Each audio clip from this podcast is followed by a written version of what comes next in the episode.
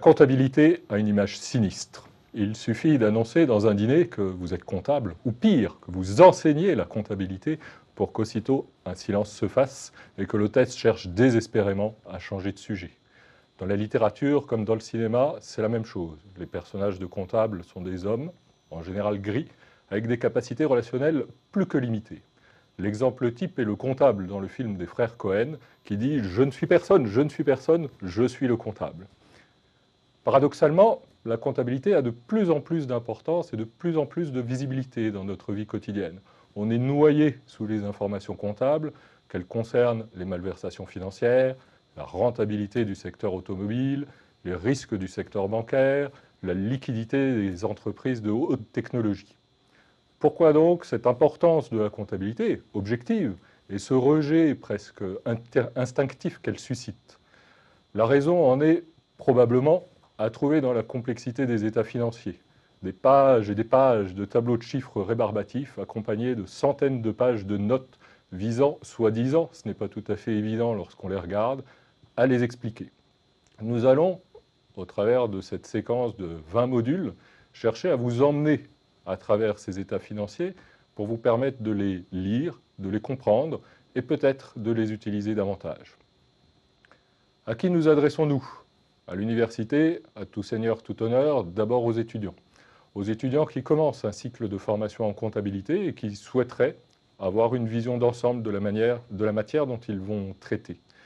Aux étudiants qui sont en cours de cycle de comptabilité, qui se sont un petit peu perdus dans les explications techniques qui forment l'essentiel de l'enseignement de cette matière. Aux étudiants qui souhaiteraient utiliser la comptabilité, comptabilité qu'ils ont pu apprendre il y a quelques années, pour aborder d'autres sujets. Je pense en particulier à l'analyse financière. Nous destinons aussi cette série de 20 modules à un autre public, à tous ceux qui souhaitent accéder directement à l'information comptable plutôt que d'utiliser les données, souvent parcellaires et parfois fausses, diffusées par la presse. Accéder directement aux états financiers, comprendre ce qui se passe, juger de la pertinence des remarques qui sont formulées à l'égard des entreprises, de leur performance ou de leur situation. Comment allons-nous procéder? Cette séquence de 20 modules s'ouvrira par deux séquences destinées à introduire, expliquer le contexte historique et le contexte normatif de la comptabilité. Poser un petit peu la scène sur laquelle nous allons nous déplacer pendant ces quelques temps. Puis nous partirons à l'aventure pour expliquer les états financiers eux-mêmes. À tout seigneur, tout honneur, nous commencerons par le bilan. Le bilan, cet état financier central, le plus complexe des états financiers, auquel nous consacrerons les modules 3 à 8. Après, place à l'état financier le plus populaire, le plus connu, le compte de résultat. Le compte de résultat est celui dont l'affichage est le plus clair pour le grand public, celui dont on parle le plus souvent, puisqu'il porte ce fameux résultat net sur lequel les entreprises sont très attachées à communiquer. Nous consacrerons au compte de résultats les modules 9 à 12.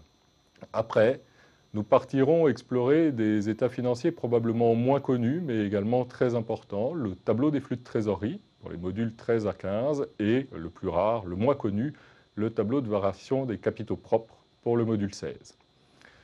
Après avoir fait, grâce à ces 16 modules, un premier tour de la comptabilité, nous finirons enfin par un dernier module consacré à ces fameuses notes explicatives, ces notes qui, au long de souvent plusieurs centaines de pages, tentent d'expliquer les tableaux de chiffres denses et assez synthétiques que constituent les premiers états financiers.